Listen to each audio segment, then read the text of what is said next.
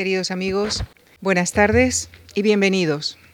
Esta es una nueva sesión de nuestro formato mm, Poética y Poesía que está dedicada en este caso al poeta Rovira, quien además de escritor es profesor emérito de la Universidad de Lérida, en la cual ha explicado poesía moderna durante más de 30 años.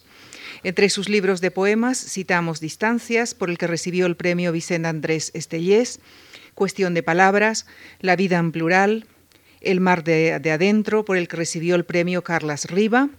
Reunió esta parte de su obra poética en el volumen titulado Poesía 1979-2004. Su libro de poemas más reciente es Contra la muerte. Su obra ha sido traducida a varios idiomas que incluyen el inglés, francés, polaco, ruso, italiano y hebreo. Por su novela El amor loco recibió el premio Ciudad de Barcelona. Es también autor de varios volúmenes de ensayos y ediciones, centrados especialmente en poetas como Becker, Machado, Gil de Viedma o Baudelaire, entre otros. El próximo jueves, nuestro poeta invitado leerá y contextualizará una selección de poemas, ocasión en la que distribuiremos entre el público presente el libro que hemos preparado con la versión escrita de la conferencia de esta tarde y una selección de poemas. Con nuestro agradecimiento les dejo ya con Rovira, quien nos acercará a su relación con la poesía, a su concepción poética, en la conferencia que ha titulado Memoria de la Poesía. Muchísimas gracias. Muchísimas gracias, Lucía, por esta presentación tan amable.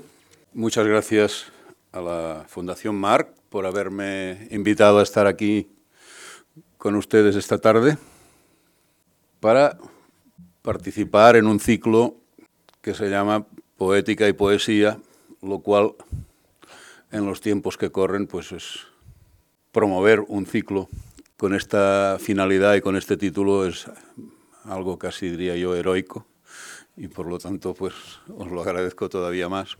Y también me, me emociona estar aquí, antes lo comentábamos hace un rato, porque una de las últimas personas que, que intervinieron en este ciclo por desgracia, ha fallecido y era un amigo mío muy querido, que era Félix Grande, al cual pues me emociona recordar en este momento.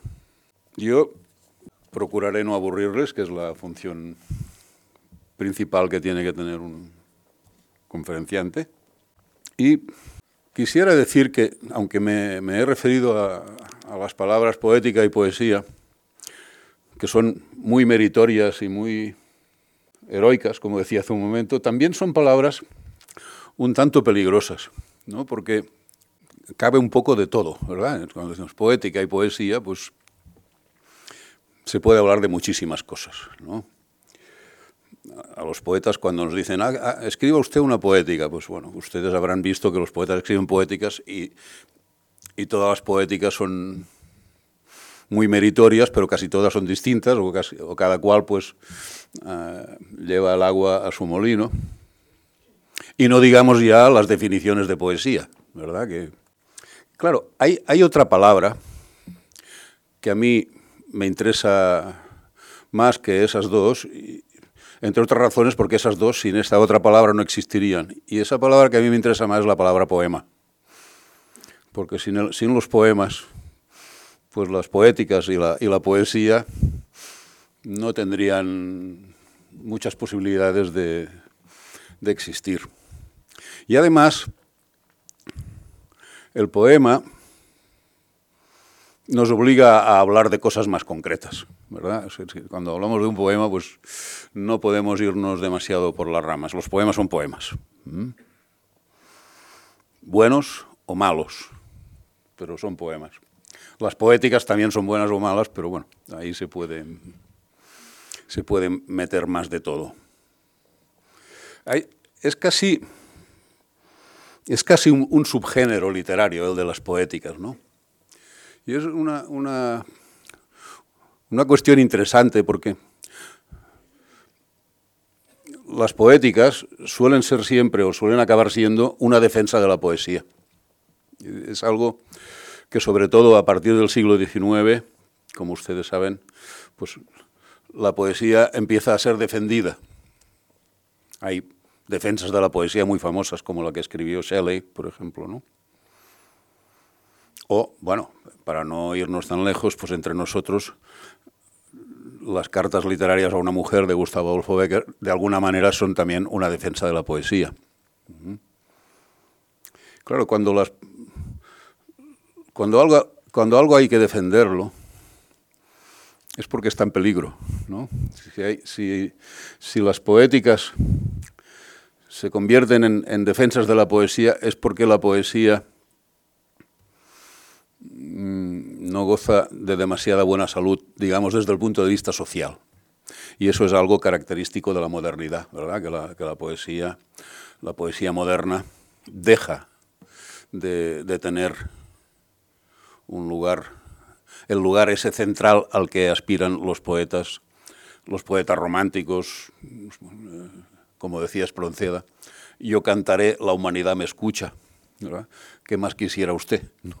Yo cantaré y la humanidad me escucha. La humanidad, la humanidad va a lo suyo y no, no suele escuchar a los poetas. Más bien suele escuchar a los peores enemigos de los poetas, como la historia nos ha ido demostrando.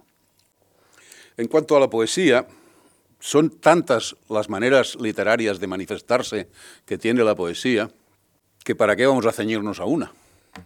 Es poesía, por ejemplo, un fragmento que quizá a mí es, el fragmento de poesía que más me conmueve. Es cuando el viejo Príamo en la Ilíada va a visitar a Aquiles para pedirle el cadáver de Héctor. Aquiles ha matado a Héctor, lo ha llevado a rastras hasta, hasta su campamento y Príamo va a la tienda de Aquiles y le pide que le devuelva el cadáver de su hijo para enterrarlo. Y acaban llorando los dos. Esto es poesía. Pero claro, resulta que un haiku japonés de tres versos también es poesía. Y las soledades de Góngora también son poesía. Y, y los sonetos de Garcilaso también son poesía y las procacidades de Catulo en latín también son poesía. ¿Mm? Y los arrebatos místicos de San Juan de la Cruz también son poesía. Y Poeta en Nueva York de García Lorca también es poesía, y es poesía en la vida de Josep Carné. De modo que no parece muy, muy posible que hagamos encajar toda esta diversidad enorme y solo he citado unos cuantos ejemplos, parece bastante difícil de hacer encajar toda esta maravillosa diversidad de casos poéticos concretos en una sola definición, ni falta que nos hace, ¿verdad? Lo, que hay que hacer es saborearlo, ¿no? vivirlo. Quizás la, la definición más famosa que existe de poesía, la más popular, la que todos sabemos, es naturalmente, poesía eres tú. ¿no? Esa es la más... ¿no? ¿Qué es poesía? Dices, mientras clavas en mi pupila, tu pupila azul. ¿Qué es poesía? Y tú me lo preguntas. Poesía eres tú. Esta es la más famosa. ¿eh? Esto parece un piropo, ¿no? Es de esas cosas. Es un, es un poema famosísimo de Gustavo Adolfo Becker, pero parece también de esos poemas que los poetas a veces decían a, las, damas para que los pusieran en el abanico, ¿no? Poesía eres tú. ¿eh? Luego resulta que Becker eso lo amplió mucho en las aludidas, en las cartas a, una literarias o a una mujer a las que me refería antes, ¿no? Y ahí explicó un poco lo que para él significaba esto. Pero si nosotros lo tomamos en un sentido un poco libre, si queremos interpretar esto de una manera un poco libre, podríamos decir que la poesía es el efecto que nos produce un poema. ¿Mm? Pues claro, si dice, poesía eres tú, pues bueno, tú eres eh, el receptor o receptora del poema y por lo tanto el ser en el que se encarna el efecto del poema. Por lo tanto, poesía eres tú puede significar eso, ¿no? La, persona eh, a la que el poema le hace efecto. Porque al fin y al cabo la poesía es eso, ¿no? El efecto que nos hace un poema. Eso es lo que, lo que decía Edgar Poe, ¿no? En su famosa filosofía de la composición decía que lo importante es el efecto. claro, es, eso. la emoción, el, temblor íntimo que nos produce a veces un poema, pues es, el efecto. Lo cual pues viene a significar, como yo sugería antes, que la poesía depende de los poemas, es decir, del efecto que los poemas producen en un lector. Yo prefiero ver las cosas así para no andarme demasiado por las ramas, porque yo tiendo a andarme, eh, como, como todos los que escribimos, tiendo a andarme un poco por las ramas, entonces prefiero ceñirme a cosas que sean posibles. ¿Eh? Y si yo les digo, pues la poesía es el efecto que me produce un poema, y un poeta es un escritor de poemas, pues miren, esto puede funcionar, ¿verdad? No es gran cosa, pero no miente. ¿verdad? No es gran cosa. Dice, ¿qué es un poeta? Pues un señor que escribe poemas. Incluso yo diría que esto tiene su, su mérito, ceñirnos a esa humilde versión del poeta teniendo en cuenta las barbaridades que se nos suelen adjudicar a los poetas, ¿verdad? Eh, eh, las cosas visionarias que se supone que... la cantidad de cosas que tenemos que ver y saber los poetas. También ya a mi edad, que se acerca, si no, si no es que ha llegado ya a la vejez, pues he visto a muchos poetas muy poéticos que luego resulta que no saben escribir un verso. Eh, ¿Verdad? Gente que, que, se toma la poesía como una iluminación divina, pero a la hora de, escribir un verso no se han molestado ni en saber dónde hay que colocar los acentos de un endecasílabo. Entonces, claro, esto tampoco encaja demasiado. De manera que vamos a decir que un poeta es un escritor competente, ¿no? Digamos que, que, intenta ser competente escribiendo poemas. Y entonces ahí, pues, ya empezamos a estar encarrilados y descartamos de momento versiones más sacralizadas de la cuestión. Yo no puedo ofrecerles muchas más certidumbres porque ya, como les decía, a mi edad, añadiré otra. Se trata de escribir lo mejor que se pueda aquello que necesitamos escribir. De eso se trata. Al menos para mí se trata de escribir lo mejor que yo pueda, de la mejor manera que yo sea capaz de escribir, las cosas que necesito escribir.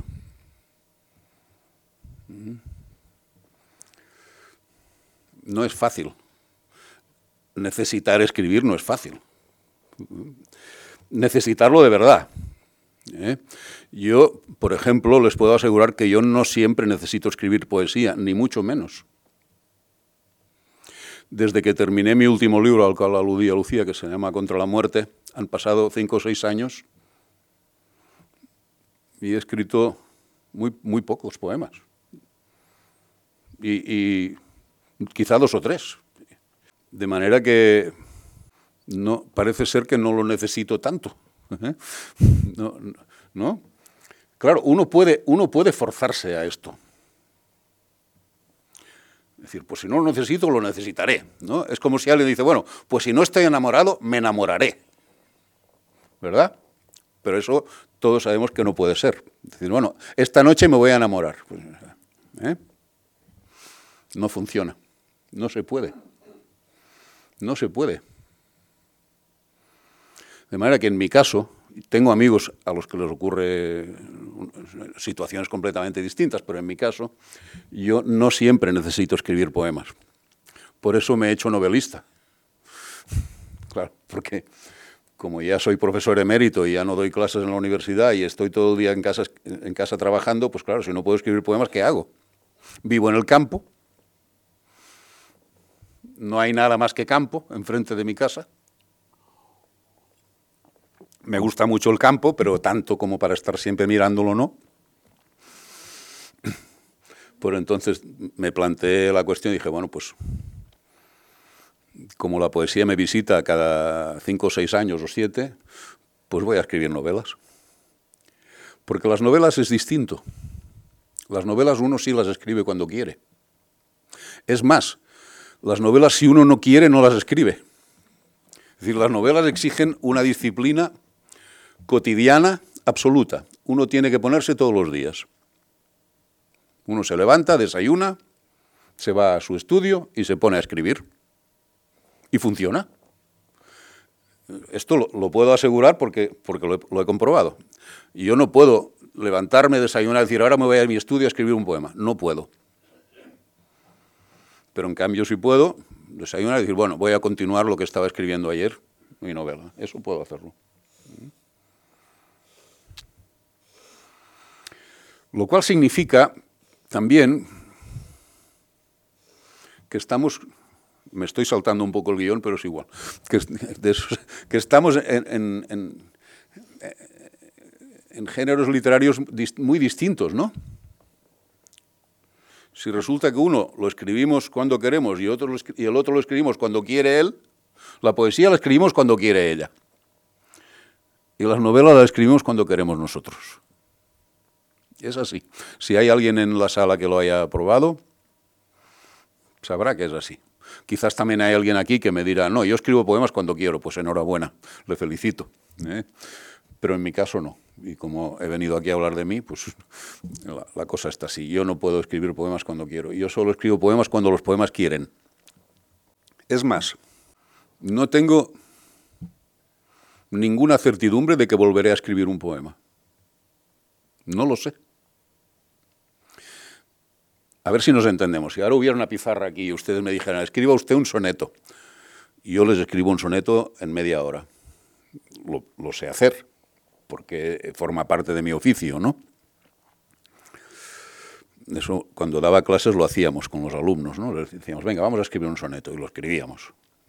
Pero eso es distinto, ¿no? Eso no es escribir un poema. Esto es una especie de ejercicio, un divertimento, que uno, si tiene ciertos conocimientos de técnica, pues lo puede hacer no es difícil. Pero escribir un poema de verdad en el que uno apuesta algo, en el que uno se juega algo de, sí mismo, en mi caso mm, no puedo nunca asegurar que me volverá a suceder.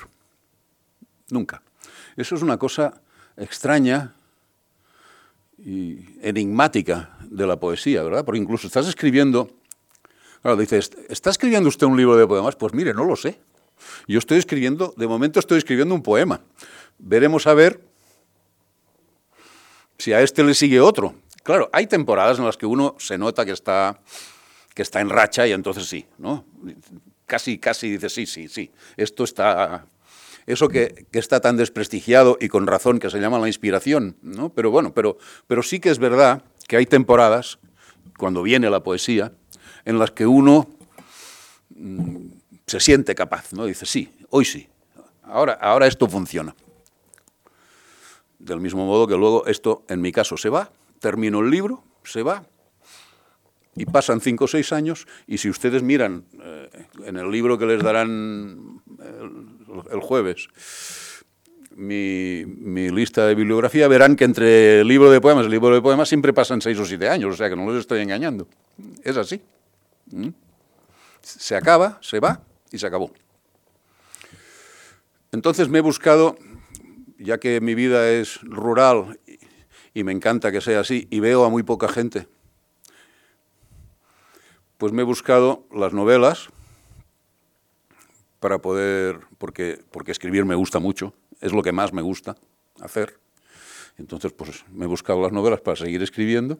Y otra, y otra artimaña que últimamente me ha dado bastantes buenos resultados, que es traducir poemas.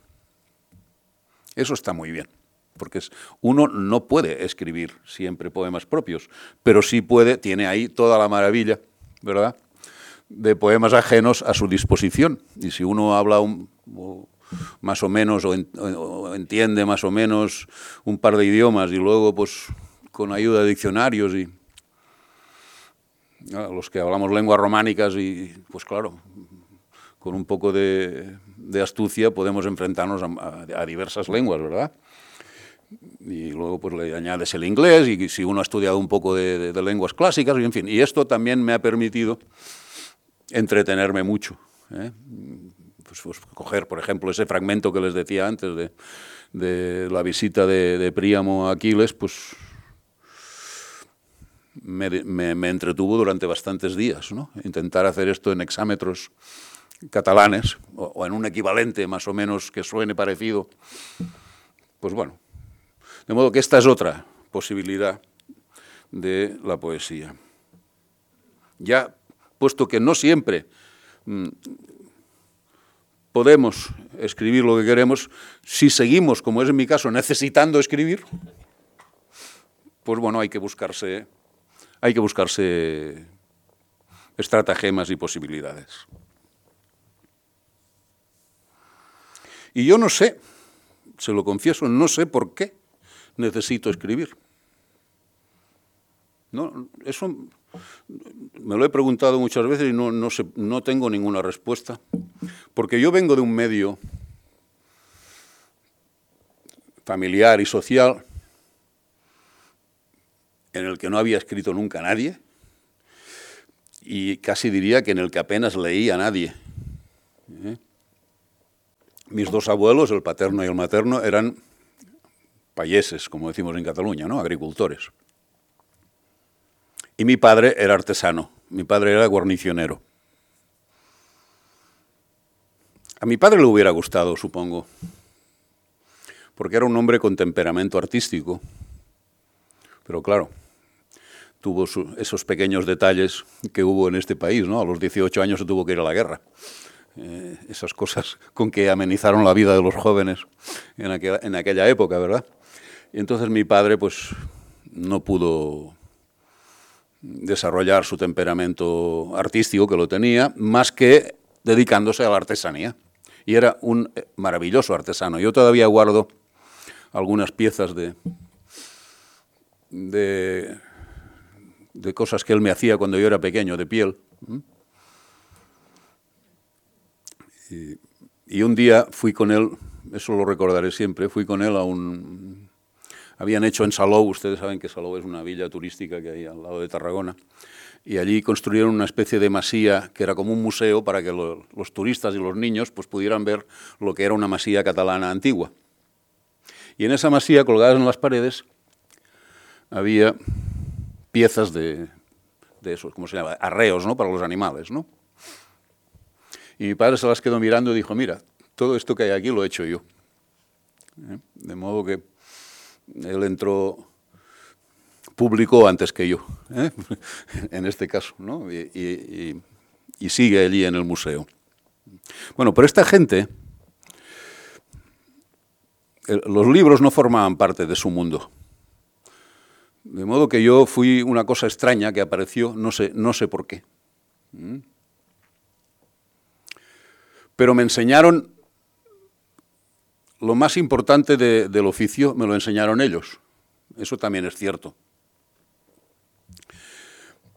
Yo, una vez en la escuela, eh, a mí me gustaba dibujar de pequeño, luego ha resultado que nunca he tenido habilidad, pero de pequeño me gustaba. Y, me gustaba dibujar y, y, además repetir los dibujos hasta hacerlos muy deprisa. Y un día le dije a mi padre, fíjate, dibujaba un tigre, Fíjate, este tigre lo puedo dibujar en 10 minutos. Y mi padre me dijo, ¿y por qué lo quieres dibujar en 10 minutos? Ah, porque así lo, pues voy muy deprisa. Y me dijo, pero no, pero eso no importa. La gente no va a mirar el tiempo que has tardado en dibujar el tigre. Lo que mirarán es si está bien o mal dibujado. Claro, a mí me, hizo polvo, ¿no? Porque yo estaba muy orgulloso de dibujar el tigre. Después, muchos años después, leí, cuando yo ya leía libros, leí unos versos que decían, despacito y buena letra, el hacer las cosas bien importa más que el hacerlas, de don Antonio Machado. Pero ya me lo había dicho mi padre antes, porque es lo mismo, ¿no? De modo que esa fue, creo yo, una enseñanza crucial ¿eh? que me dio un hombre que no tenía demasiado trato con los libros, aunque él estaba orgulloso de que yo los leyera y, procuraba inculcarme que leyera libros. Y luego, mi abuelo, con el que yo pasaba los veranos, cuando terminaba de arar un campo, araba con el arado enganchado a una mula, no, no con un tractor, ¿verdad? Cuando terminaba de arar el campo, se liaba un cigarrillo, se sentaba y me decía, fíjate, fíjate, fíjate qué rectos han quedado los surcos. Fíjate qué bien. Y el hombre se fumaba el cigarrillo y estaba orgulloso de lo bien que le habían quedado los surcos. No solo porque aquello fuera bonito, sino porque si los surcos no eran rectos, no funcionaban, ¿verdad? Porque tenía... ¿eh? O sea, que era una cosa útil también, ¿no? De modo que este orgullo de ver los surcos rectos y el otro que me dijo, no corras dibujando, pues ya me, lo, me dijeron todo lo que hay que decirle a uno para escribir, ¿verdad? Es decir, mm, el tiempo importante en la literatura no es ni el del éxito más o menos fugaz o perenne que podamos tener, ni es el de la ilusoria posteridad. El tiempo importante de la literatura es el tiempo que dejamos en los poemas. Ese es el tiempo, el que dejamos ahí. En los diversos sentidos de la palabra. El tiempo que dejamos nuestro escribiéndolos, pero también el tiempo que les metemos dentro. ¿Mm? Ese es el tiempo que cuenta en la literatura. Y eso me lo enseñaron esas personas que no, que no leían libros. Pero claro, también con estos precedentes he tenido que pensar que a ellos les debo también mi gusto por la parte artesana del oficio. Yo soy un poeta anticuado. Es decir, a mí me gusta escribir en verso, si puede ser que los versos rimen mejor y si puede ser con estrofas mejor. Es decir, que no. Y cada vez soy más anticuado, más conservador en este asunto, porque como hay tantos que no lo hacen, pues alguno tiene que quedar que lo haga, ¿verdad? ¿Eh? Alguno tiene que quedar que haga la poesía de siempre. ¿Eh? Si, si miramos la poesía hasta bien entrado el siglo XX, a nadie se le ocurría escribir un poema que no rimara, ¿verdad? A nadie. Es una cosa de locos. nunca. Y si una traducción rimaba, los traductores también hacían que la traducción rimara. Ahora salen y dicen, no, es que yo, a mí me gusta hacer traducciones fieles y literales y por eso no, no escribo las traducciones con rima y con verso. Digo, oiga, pero usted ¿Cómo me dice que hace una traducción fiel literal si no rima ni hace versos y el poema sí? Mm. De modo que la cuestión artesana me gusta mucho. ¿Por qué? Pues entre otras razones, porque escribir es una cosa muy, muy aburrida a veces y muy dura. Y la parte artesana,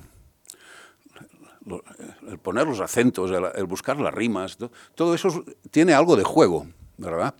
Uno está jugando.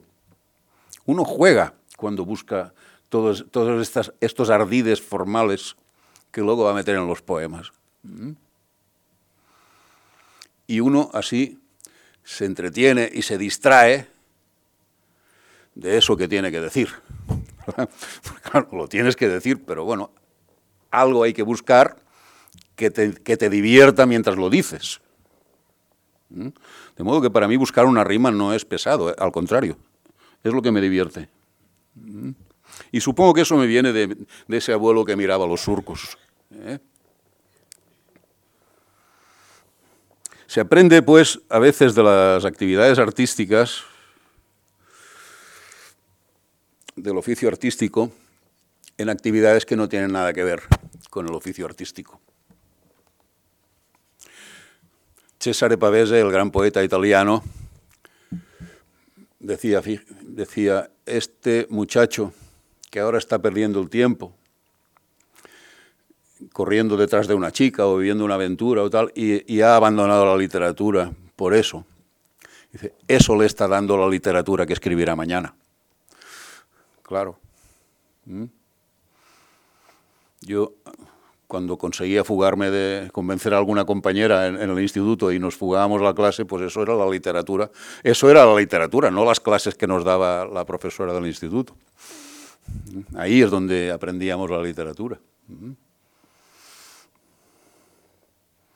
También, aparte de aprender con, con mis abuelos, aprendí, yo siento decirlo, porque hay personas a las que no les parece bien, yo he sido toda la vida cazador hay algunos escritores que son cazadores. Yo Y yo lo he sido. Ahora ya no, por desgracia ya no lo soy, porque el estado de mis piernas no me lo permite. Tengo una cierta artrosis y entonces para andar detrás de las perdices como a mí me gusta, ya no estoy en forma. Y hace unos años que lo he dejado. Pero aprendí también de la caza. La caza no se puede falsificar. Si tú vas detrás de una perdiz salvaje, no de esas que, que sueltan los propios cazadores para matarlas al cabo de un rato. Digo, una perdiz de verdad. Si tú vas detrás de una perdiz salvaje, tienes que saber muchas cosas y aplicarlas a mucha velocidad, porque tú estás en un medio que es el suyo. Eh, eh, la perdiz está en su medio y tú no, tú no eres un salvaje, tú no sabes nada. Cuando tú te vas acercando, ella te observa, sabe a, dónde, a dónde va a volar, sabe que cuando tú vayas para allá, ella dará la vuelta, se esconderá, procurará volarte por detrás. Todo eso lo sabe y tú no lo sabes. Tú lo tienes que intuir muy deprisa. Por lo tanto, cazar no es solo disparar. Disparar es el final. Y algo parecido ocurre con la poesía, ¿verdad? En mm. el momento de escribir el poema es el último tramo de la cuestión, ¿no? Pero antes han tenido que ocurrir otras cosas. Tú el poema lo tienes que ir persiguiendo, lo tienes que ir entendiendo, saber por dónde dará la vuelta. Acorralarlo para que no se pueda ir y entonces lo escribes, como cuando disparas a la perdiz, ¿no? Y luego no puedes decir que le has dado una perdiz si no le has dado. Ahí no se puede falsificar. Los poemas sí. Hay gente que, finge que le ha dado al poema, pero no le ha dado. Pero como saben hacerlo bien, pues les cuela. ¿eh? Se puede falsificar un poco, pero uno lo sabe. Uno sabe que no le ha dado. Eso uno lo sabe. ¿eh? De modo que también aprendí de esa actividad. Hay una cuestión fundamental en la literatura, que es los adjetivos. Al fin y al cabo, el arte de escribir en gran parte depende de saber poner los adjetivos en su sitio, los adecuados, saber encontrar los adecuados y ponerlos. Decía Rubén Darío que el adjetivo cuando no da vida mata. Así que hay que andarse con cuidado, porque si ponemos un adjetivo mal, en vez de vitalizar el verso, lo estamos matando. Y Josep Pla, el gran escritor catalán, decía, citando a Stendhal, decía, hay escritores que solo apuntan, pero nunca disparan, porque disparar es poner el adjetivo adecuado. Usted está apuntando, dispare, hombre, ponga el adjetivo que tiene que poner. ¿Mm? Eso es también una imagen cinegética, ¿no? poner el adjetivo que hay que poner es disparar. Mientras tanto, solo apuntas. ¿Mm? Y apuntando solo no se abate la pieza, hay que disparar. Por lo tanto, hay que encontrar el adjetivo. Esta es otra cuestión que aprendí de, la caza. Les estoy hablando un poco de, cómo, ah, de la prehistoria de mi formación literaria, ¿no? que al fin y al cabo es lo que, lo que importa, supongo, que tengo que decir aquí, ¿no? Y también debería hablar después de un inconveniente serio que yo tuve. Claro, es un tema candente hoy en día y de paso aprovecho para subrayar que la Fundación Marc ha tenido un gran detalle al traer aquí en estos momentos a un escritor catalán, ¿verdad? Tal como van las cosas. Pues bueno, yo tuve un inconveniente en este sentido. A mí me prohibieron mi idioma.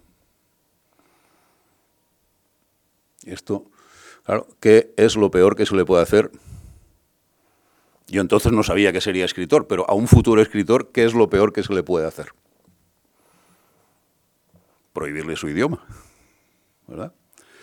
No lo peor que se le puede hacer a un escritor, lo peor que se le puede hacer a una persona. Y lo más absurdo, porque ¿qué sentido tiene eso? ¿A qué conduce eso? El caso es que a mí en la escuela me prohibieron mi idioma. En la vida no, porque eso era imposible. en ese medio rural en el que yo crecí y me crié, era imposible porque todo el mundo hablaba en catalán. Mi abuelo no sabía hablar otro idioma que el catalán. Mi abuelo ahora no me entendería. ¿Mm? Bueno, hablaba un poco, pero no es extraño. Piensen ustedes que entonces, pues, solo había el cine, ¿no? Mi abuelo no tenía radio y al cine no iba. Mi abuelo cuando volvía del campo se sentaba junto al fuego, se fumaba unos cigarrillos y se bebía medio porrón de vino, que es lo que hacían más o menos los, los payeses, ¿no? Y hablaban entre ellos y...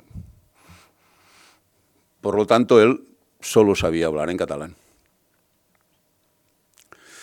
Y claro, e, era un pueblo en el que luego empezó a llegar, empezó a llegar cierta emigración y entonces empezamos a oír otro idioma. De modo que en la vida cotidiana el idioma que usábamos era el nuestro, claro. Pero en la escuela no. Eso era un poco esquizofrénico, ¿verdad? Porque, claro, resulta que tú ibas a la escuela y estudiabas y leías y todo en otro idioma. Es más, yo les aseguro que yo no tenía ni la más mínima idea. Yo salí de la escuela, y eso siempre se lo agradeceré al maestro, y luego les diré, enseguida les diré un par de cosas más que le agradeceré. Yo salí de la escuela sabiendo leer y escribir bien, sin hacer faltas de ortografía, como se, se hacía entonces, ¿verdad? De aquella manera que te enseñaban en la escuela, porque no se sabía si ibas a estudiar más. Salías de allí a los 12 o 14 años o lo que fuera, y ya, nos, y ya eso era lo, lo que tenías que saber.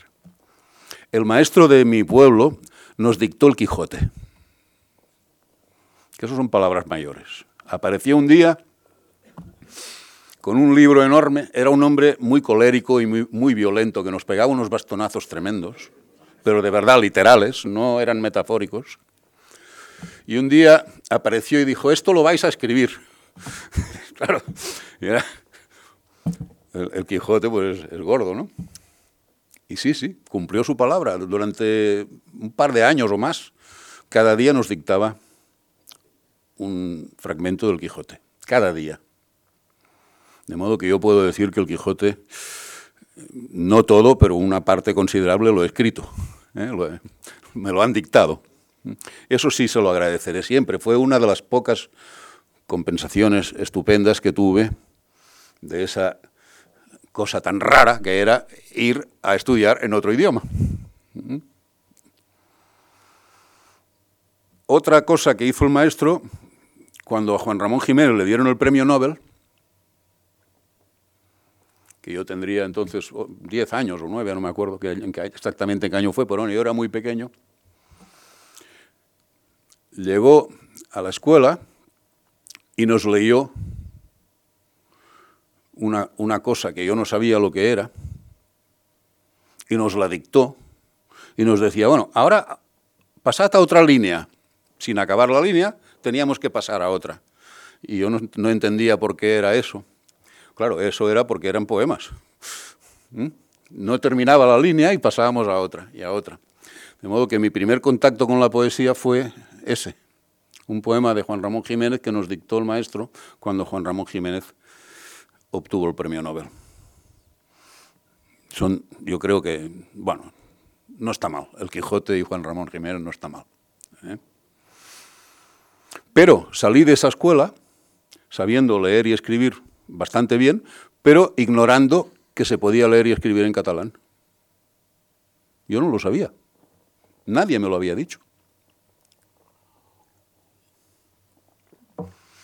Si mis padres hubiesen pertenecido a la burguesía catalana ilustrada, pues me lo hubiesen dicho ellos, pero como mis padres eran gente que trabajaba, pues no, no me lo dijeron. Luego fui, insistiendo en lo de estudiar, fui al instituto, estudié el bachillerato y tampoco me dijo nadie que existía la literatura catalana. Nunca. Nadie. Salí de allí y me matriculé naturalmente en la Universidad de Literatura Española. claro. Entonces ya sí, empecé a saber, claro, que había escritores catalanes, ¿no? Ya, ya lo sabía, pero bueno, ya. Y estudié la carrera de literatura española, me doctoré en literatura española y he pasado más de 30 años dando clases de poesía española moderna. De lo cual estoy muy contento, muy orgulloso y muy satisfecho. Pero nunca nadie me enseñó a escribir en catalán. He tenido que aprender a escribir en catalán por mi cuenta, solo. Estuve bastantes años escribiendo poesía en español, como la mayoría de poetas catalanes de mi generación.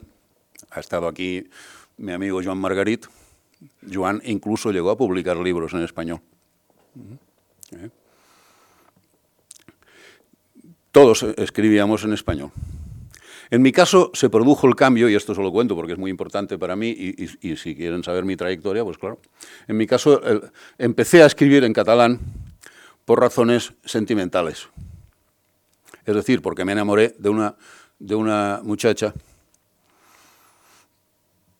con la cual yo hablaba en catalán. Y entonces escribí ese libro, el primer libro que yo publiqué en catalán, que antes mencionaba Lucía, Distancias. Y claro, si hablaba en catalán con esa muchacha, ¿en qué idioma iba a escribir el libro? ¿No? ¿Cómo lo iba a escribir en otro idioma? ¿verdad? Y ahí fue cuando empecé a escribir en catalán, a los 30 años, casi, no, casi 31 ya, de repente, por, por amor, que es una modalidad del patriotismo también, si ustedes quieren, ¿no? Pues me puse a escribir en catalán. Y fue como una especie de borrachera, de entusiasmo. Porque de repente descubrí mi idioma. Es una cosa sorprendente, ¿no? De repente hice una cosa que tendría que ser normal, pero que en mi caso era muy rara, que era hablar de una experiencia en la misma lengua en que la estaba viviendo. Porque yo antes, como escribía en español, hablaba de mis experiencias en otra lengua. Y eso fue maravilloso. Me sentí fascinado y con una libertad extraordinaria porque de repente empecé a, hacer eso. Claro, con grandes inconvenientes y dificultades porque yo no tenía una relación profunda con mi tradición literaria. Como les he dicho, yo había estudiado literatura española, me había luego me doctoré, es decir, que mi, mi relación con la tradición era más bien con la tradición de la poesía española. Y eso también, pues claro, al principio lo, noté mucho, porque yo no, no tenía mi tradición. Pero eso lo compensaba con el entusiasmo y la libertad de, de mm, volver, lo diré con una fórmula, de hablar de veras. Porque entonces empecé a escribir de verdad y a hablar de verdad. Claro, porque ya no, no tenía que traducirme a mí mismo. Y eso fue, ese episodio yo creo que se lo he contado porque es importante, ¿no? Que, un escritor catalán, pues no soy el único caso.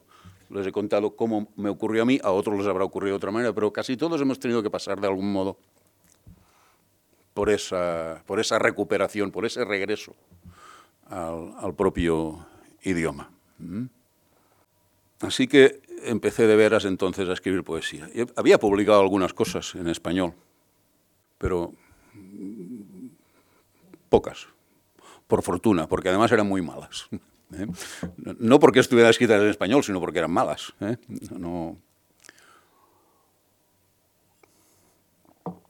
Porque además el regreso a mi idioma coincidió con otra cosa. Dejé de ser vanguardista.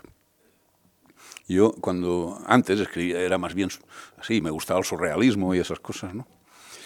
Y claro, cuando me enamoré de esta mujer y empezamos a ir en serio y todo era muy serio y, volví a, mí mismo, pues ¿para qué necesitaba yo el surrealismo? A ver, lo que necesitaba era la realidad, ¿no?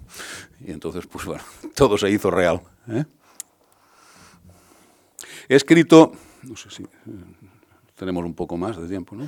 He escrito en estos años cinco libros de poemas y tres de traducciones poéticas. Quizás en, en 37 años, quizá no es mucho. Ya les decía cómo trabajo yo, es decir, que no, ¿qué le vamos a hacer? No son muchos libros, pero en cambio me he pasado muchas horas escribiéndolos. Porque otra cosa que me ocurre a mí es que no soy rápido. Cuando era más joven era más rápido, era más optimista. ¿Eh? En esa época inicial que de la que les hablaba hace un momento, pues yo me creía que eran, bueno, ¿eh? las cosas iban con mucha más fluidez. No sé quién era que decía, ¿cómo montaríamos en cólera cuando somos jóvenes si alguien nos viera como nos vemos nosotros mismos luego? ¿no? Es decir, ¿eh? como me veo yo ahora, como veo yo ahora aquel muchacho que creía que sabía mucho a los 30 años, como lo veo ahora, pues si alguien me hubiera dicho entonces eso, ¿eh? pues es verdad, yo creía al principio que tenía facilidad. Eh, facilidad. ¿Y para qué? ¿Para qué? Es decir, a ver, lo que hay que hacer es que, de lo que se trata es de que los poemas nos duren. Entre otras cosas, porque cuando terminamos uno, lo que queremos es empezar otro, ¿no? Pues entonces, si tenemos uno, hay que amarrarlo, ¿no? Que nos dure. ¿eh? Que nos dure, por lo que les decía antes, no sabemos si vendrá otro. Así que a mí me gusta entretenerme en los poemas.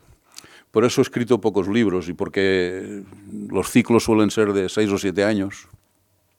Aunque quizá cinco libros no son pocos. ¿eh? No sé, yo no sé. Antonio Machado escribió tres. ¿eh? Y es quizá el poeta mayor del siglo XX español. ¿no? ¿Quién sabe? Baudelaire, que es el poeta que yo más admiro, escribió uno. Solo uno. ¿eh? Me gusta porque ni Machado ni Baudelaire se jactaban de eso. Porque hay poetas que se jactan de, de sus limitaciones. De eso tampoco. ¿eh? Uno escribe lo que puede. ¿eh? Yo tuve un maestro que era, sobre el cual escribí un par de libros, que era Jaime Gil de Viedma, que escribió tres libros. Pero escribió tres libros porque no pudo escribir ninguno más, no porque no quisiera escribir ninguno más. Aunque él a veces fingía que no escribía ninguno más porque eso era, ¿para qué? ¿Eh? ¿Para qué? Pero no escribía ninguno más porque no podía. ¿Eh? De modo que eso no. Si uno no puede, pues tiene que... Hay lo que hay. Yo escribí cinco y, tres volúmenes de traducciones. En un verso de, de, uno de los últimos poemas dije una cosa que no es del todo cierta, pero que dije, la poesía no recupera nada. Es un poema que le dediqué a mi hija y uno de los versos decía la poesía no recupera nada. Eso no es, no es del todo cierto, porque la poesía puede fijar emociones, si lo consigue, y fijar emociones es una manera de, recuperar, ¿no? ¿Eh? Puede fijar un instante ¿eh? del tiempo, y eso es una manera de recuperar. Pero yo lo decía, en un sentido quizá más, más inmediato, más prosaico, quería decir que la poesía no va a cambiar nada de lo que hemos vivido. Lo que hemos vivido está vivido y ahí está. No la poesía, nada va a cambiar eso. Pero en cambio, la poesía no, no recupera nada, no cambia nada de lo que hemos sido, pero en cambio, en mi caso, la poesía me ha hecho como soy todo. Yo, yo le debo a la poesía prácticamente todo. Le debo mi amor, le debo mi oficio, por lo tanto, mi sustento, le debo mis amigos, le debo estar aquí ahora con ustedes, que es algo que, que me gusta.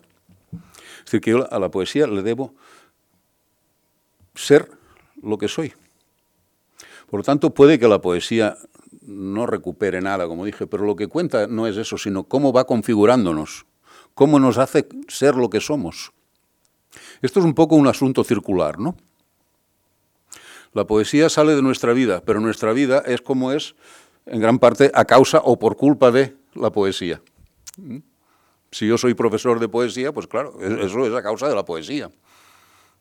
Si yo me enamoro de una muchacha porque ella escribe poemas y yo también, y luego tal, pues eso es a causa de la poesía. Si yo tengo, la mayoría de mis amigos son poetas, pues es a causa de la poesía. De modo que la poesía te va configurando una, una, cierta manera de vivir y esa vida que te va configurando la poesía es de donde sale tu poesía. De modo que es como un círculo, ¿no? Es un círculo, no diré vicioso, aunque algo de vicio hay en eso, ¿no? Que hace que,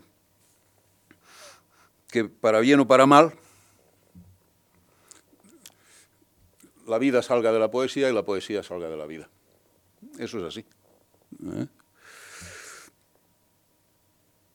Como les decía antes, lo más importante que le debo a esa poesía es esa, esa, esa relación amorosa que empezó en el primer libro y que ha, yo creo que es el tema de fondo, si ustedes, cuando ustedes tengan este libro, creo que se darán cuenta, que el tema de fondo de mi poesía es casi siempre esa relación.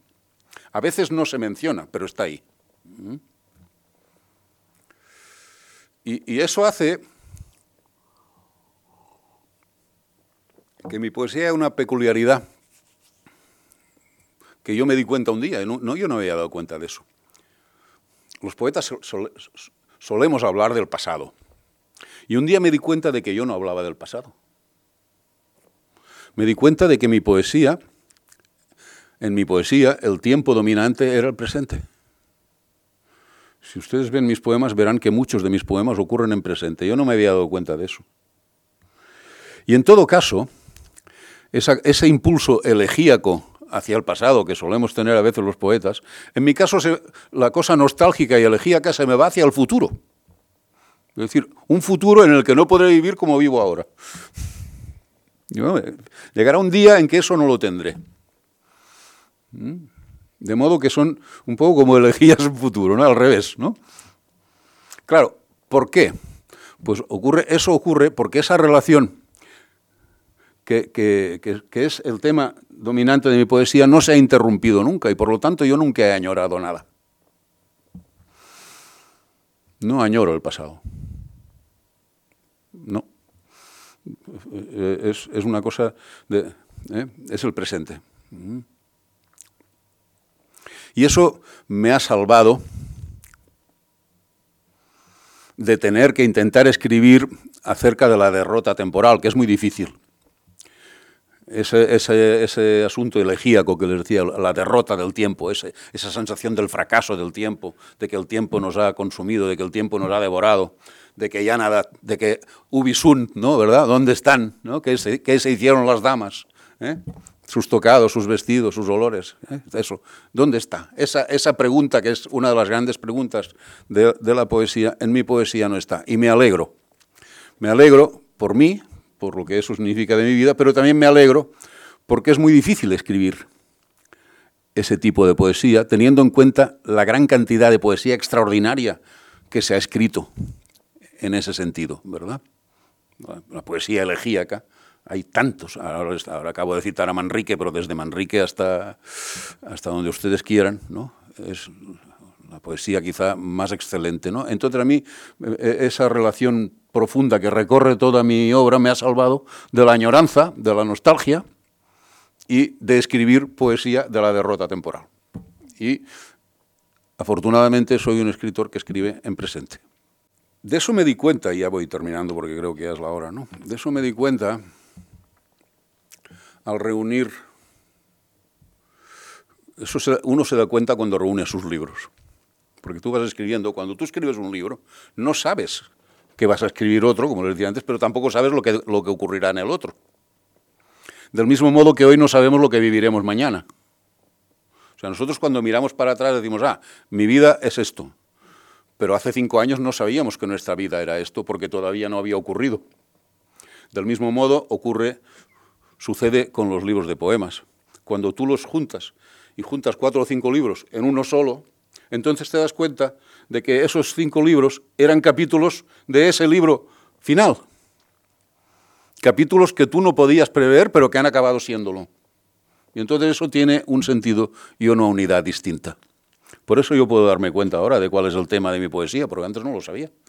Cuando lo reúnes y reúnes 30 años de poesía en un solo volumen, entonces ves que eso tiene una, una coherencia que le ha ido dando el tiempo, que le ha ido dando la propia vida. Y ya para terminar,